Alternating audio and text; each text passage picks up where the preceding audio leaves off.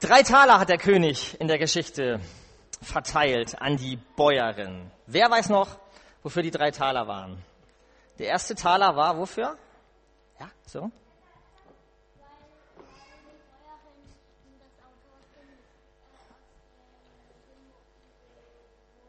Rausgeschummert. Genau, der erste Taler war dafür, weil die Bäuerin geholfen hat.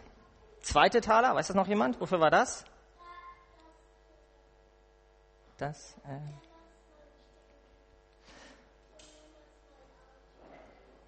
Genau, falls der Bauer nochmal, äh, falls der König nochmal stecken bleibt und Hilfe braucht, schon mal im Voraus. Und der letzte Taler, wofür war der? Wie bitte? Genau, der ja Danke gesagt hat und der König, genau, hat er nämlich gesagt, der dritte Taler war dafür, dass du mir das Danken gelernt hast. Und die Weisen, die haben dem König ja diesen großen Ratschlag gegeben, werdet dankbar. Und genau darum geht es heute beim Erntedankgottesdienst, bei unserem Fest heute. Ich finde das schon einen ganz spektakulären Einstieg, den wir hier hatten mit Jörg Dittmar. Ähm, vielleicht hat manch einer das nicht so am Rande mitgekriegt. Also ein Flüchtling, ein Christen, der verfolgt wird aufgrund seines Glaubens, der hier in Deutschland ist, der jetzt schon Jahre wirklich wartet äh, und jetzt diese Zusage bekommt. Also es ist eine ganz große Gebets, Gebetserhörung. Also und ich finde, es passt super in diesen Tag rein, wo es ums Danken geht. Und auch das ist eine Form von Erntedank. Wir wollen uns heute wieder neu bewusst machen, wie beschenkt wir von Gott sind. Das sehen wir, wenn wir uns hier umgucken, wenn wir die Gaben sehen, wenn wir die Natur sehen. Das wird uns bewusst, wenn wir Geschichten wie vom Munir jetzt erleben, wo wir merken, seit Jahren wird da gewartet und es gibt einfach Sachen, die hat der Mensch auch heute nicht in der Hand. Wir haben Geld, wir haben Forschung, wir haben Wissenschaft, aber es gibt Dinge, die haben wir nicht in der Hand. Das betrifft manche Behördenvorgänge und das betrifft auch das Wetter und die Ernte. Wir haben Grund zum Danken, aber ich finde Danken, das haben wir auch in der Geschichte gemerkt, das ist gar nicht immer so einfach. Also dieser Rat an den König, werdet dankbar, ich glaube, den können wir alle gebrauchen. Und diesen Rat, den haben sich nicht irgendwelche Weisen ausgedacht, sondern der steht so auch schon in der Bibel drin. Und zwar schreibt Paulus, der hat ja ein paar Briefe im Neuen Testament geschrieben, unter anderem auch an die Menschen in Kolossä.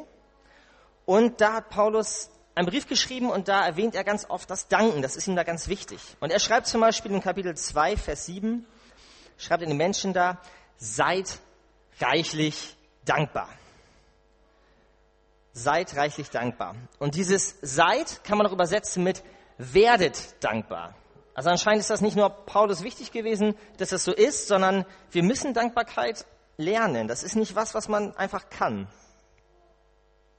Gott ist wichtig, dass wir danken können, dass wir dankbar sind, ihm dankbar sind für das, was er uns schenkt, was uns an solchen Tagen auch neu bewusst wird, aber auch dankbar, was wir vielleicht auch für Menschen an unserer Seite haben, nicht nur für Gaben. Aber warum eigentlich? Das ist die spannende Frage für heute. Warum ist es eigentlich wichtig zu danken? Eltern wollen das ja immer von den Kindern. Ja? Das kennen die Kinder ja gut. So der Klassiker ist ja, dass dann Besuch sich ankündigt. Man macht die Tür auf, dann kommt der Besuch, hat Kleinigkeiten für die Kinder mit. Und die Kinder nehmen auch strahlend und fröhlich die Gastgeschenke entgegen. Und ich weiß nicht, ob das der eine oder andere kennt, dann entstehen diese besonderen Momente der Stille. Weil die Eltern angespannt warten, dass die Kinder was sagen, der Besuch höflich wartet, dass etwas gesagt wird und die Kinder in der Regel überfordert sind und keiner was sagt.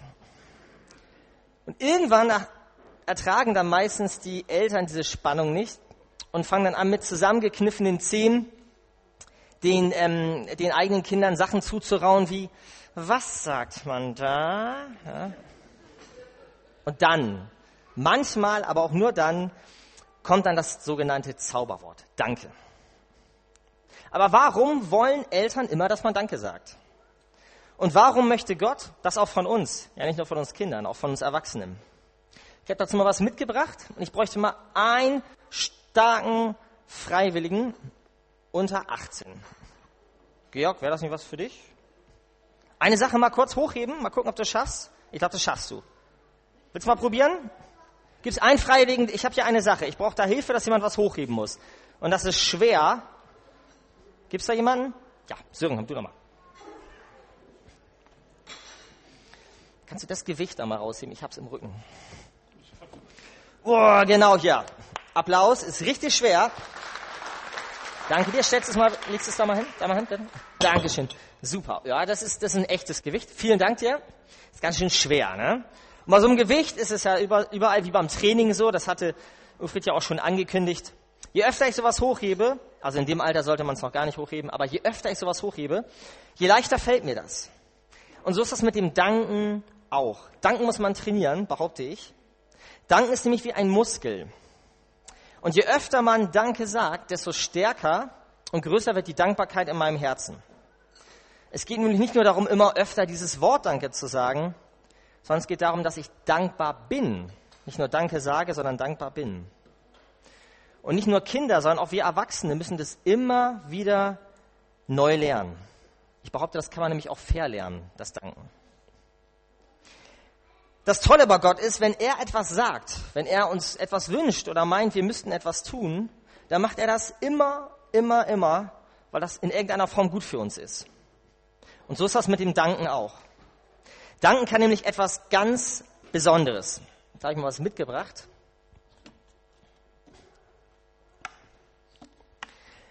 Danken ist nämlich wie ein Kraftstoff. Danken ist, was Benzin für das Auto ist. Ohne Benzin, klar, fährt das Auto nicht. Und indem wir Danke sagen, indem wir uns bei anderen Menschen bedanken, füllen wir ihren Liebestank auf, kann man so sagen. Mensch fährt ja nicht mit Benzin, aber wir haben auch eine Art Tank in uns drin, der aufgefüllt sein muss. Tank, danken ist also wie tanken. Bei dem Bauer in der Geschichte haben wir das mitgekriegt. Da war der Tank leer. Der König war undankbar und er hat gemerkt, beim zweiten Mal, da helfe ich nicht. Mein Tank ist leer, ich mache das nicht mehr. Und auch gerade bei Eltern, Großeltern erlebt man das ja auch immer wieder, dass da der Tank schneller leer ist, als man denkt, weil man oft so viele Sachen macht, die kein, keiner mitbekommt, ja? die keiner sieht. Und da kann so ein Tank mal alle sein. Also ein Hinweis an die Kinder, wenn ihr den Tank eurer Eltern auffüllen könnt, das könnt ihr ja, indem ihr einfach mal Danke sagt. Ja? Danke sagen, füllt den Tank bei Eltern, Freunden und bei allen auf. Und da haben die auch mehr Power, da haben die mehr Freude und mehr Motivation, was zu machen. Danken ist wie tanken. Das gilt übrigens auch für Schule und für Arbeitsplatz, für Angestellte, auch für Mitarbeiter bei uns in der Gemeinde. Danken gibt Kraft. Und an der Stelle hat Paulus im anderen Brief noch was geschrieben. Im Korinther, da schreibt er, Korinther 14, Vers 17, sagt er zu den Leuten in der Gemeinde, dein Dankgebet, dass du das sprichst in der Gemeinde, das mag schön sein, aber der andere wird dadurch nicht erbaut. Dein Dankgebet mag schön sein, aber der andere wird dadurch nicht erbaut. Gut, das war ein anderer Zusammenhang, da ging es Paulus darum, dass die Leute in Sprachen gebetet haben, die keiner verstanden hat. Aber das Prinzip ist, dass er sagt, in eurem Herzen ist es eigentlich richtig, aber keiner hat was davon. Und das erinnert mich manchmal daran, wenn Leute zu mir kommen und sagen, sag doch mal dem und dem, dass ich finde, dass er das und das ganz toll gemacht hat. Und dann sage ich immer, geh doch bitte selber zu der Person hin. Auch gerade hier bei uns in der Gemeinde mit Mitarbeit und so. Das ist so ermutigend und es füllt den Tank ganz anders auf, als wenn jemand wie ich, der dafür auch noch bezahlt wird, zu Leuten hingeht und sagt, ich soll dir sagen, das hast du toll gemacht. Ja? Das ist eine andere Wirkung. Also Ermutigung, auch wir als Gemeinde brauchen das. Und Paulus füllt das, an, äh, führt das im Korintherbrief nochmal weiter und spitzt das zu, bei dem sogenannten Hohelied der Liebe. Und da sagt er ja sinngemäß, wenn ihr in Engelszungen, oder wenn ich in Engelszungen reden könnte, aber hätte die Liebe nicht, so ist alles nichts. Und ich würde das für heute übertragen und sagen, wenn ich in Engelszungen reden könnte, aber ich kriege nicht mal ein Danke aus, dann ist eigentlich alles nichts. Also, Danken als Liebessprache. Es gibt aber noch einen, es gibt bestimmt noch viele Gründe, aber noch einen letzten Grund, den ich heute zeigen will, warum Gott sich wünscht, dass wir dankbar sind. Danken kann nämlich noch etwas ganz Tolles. Und da habe ich noch was mitgebracht. Und ich dachte mir, bei einem Familiengottesdienst kann man auch Rücksicht auf die Kinder nehmen. Deswegen habe ich noch eine Sache für die Kinder. Jetzt brauche ich jemanden, der gut werfen kann. Oh, Matthias Lukas. Ja, Georg, das kannst du. Super. Und zwar, das ist dein Ball. Dieser rote Ball, den ich dir gleich gebe, der steht für Neid. Ja? Also Neid, wenn ich Sachen von anderen Leuten haben will, wenn ich merke, ich sehe was und es macht mich traurig, neidisch, vergiftet mich ja auch manchmal, so kann das ja sein. Und das ist wie dieser Impuls, der kommt. Ich sehe etwas und dann geht das so auf mich zu, wie so ein Neidball und er kommt und er will mich berühren und er will mich neidisch machen. Und du bist jetzt mal hier der Neidball und jetzt ist das folgende Aufgabe, das erlaube ich dir nur jetzt und nur ich erlaube dir das jetzt, ja, nicht zu Hause nachmachen. Du darfst jetzt versuchen, mich mit dem Ball mal zu treffen. Aber bitte nicht da, auch nicht im Auge, sowieso nicht, sondern versuch mich mal hier zu treffen, okay? Ich sag auf die Plätze, fertig, los. Oh. Okay? Super, guter Wurf.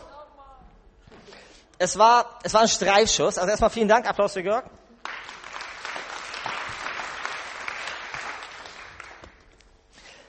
Was Dank nämlich noch kann, ist, Danken schützt. Danken schützt das Herz vor Neid. Wir kennen das alle, ja. Man sieht Sachen, man sieht oft das, was man nicht hat. Schwer irgendwie das im Blick zu bekommen, was man hat. Und dankbar im Herzen zu werden bedeutet, sich an dem zu freuen und das im Blick zu bekommen, was man hat. Und wenn dann Situationen kommen, so wie eben, wenn der Neid mich treffen will und ich habe ein Herz, das durch Dank gestärkt ist. In dem Moment, wo ich Danke sage, Gott oder anderen, es stärkt das Herz. Es ist wie ein Schutz und der Neid prallt ab, weil Zufriedenheit da zu Hause ist. Und Neid ist schlimm. Das kennt ihr Kinder, das kennen wir Erwachsenen noch viel, viel besser. Neid ist schlimm, der kann krank machen sogar. Und es geht so schnell, dass man vergleicht. Das fängt beim Auto an, das geht übers Handy, über Klamotten, über Kaffeevollautomaten, über Autos, über Urlaub und ganz oft auch über Kinder. Gott möchte uns helfen, den richtigen Blick für uns und für unsere Kinder zu bekommen und für die, die uns am nächsten stehen. Und für ihn selber. Also, heute Erntedankfest. Werdet dankbar, denn Dank macht stark und Danken gibt Kraft. Und vielleicht beginnt mein persönliches Erntedankfest oder Ihres heute eben nicht beim Blick auf die Maisernte, weil wir leider mit diesen natürlichen Dingen gar nicht mehr so viel Kontakt haben, aber vielleicht ist mein persönliches Erntedankfest der nächste Großeinkauf bei Aldi an der Kasse. Oder beim nächsten Waldspaziergang. Oder beim Gute Nachtgebet für die Kinder. Oder beim guten Morgenkaffee beim Frühstück. Vielleicht ist mein nächstes persönliches Erntedank, wenn ich mein Auto aufschließe, weil mir bewusst wird, dass ich eins habe. Oder wenn ich mein Haus abschließe.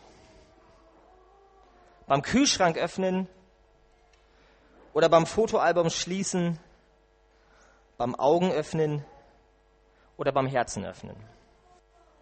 Werdet dankbar. Amen.